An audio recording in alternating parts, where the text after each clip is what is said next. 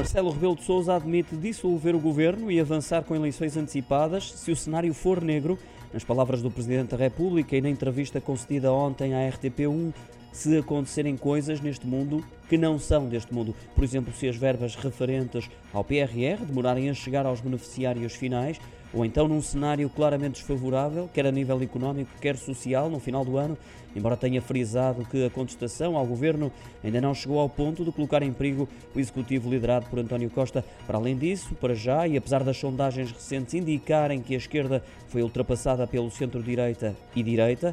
o chefe de Estado afirma que ainda não há uma alternativa ao atual governo, porque há partidos que não se entendem, referindo-se mais concretamente à recusa da iniciativa liberal a integrar qualquer solução governativa que inclua o Chega.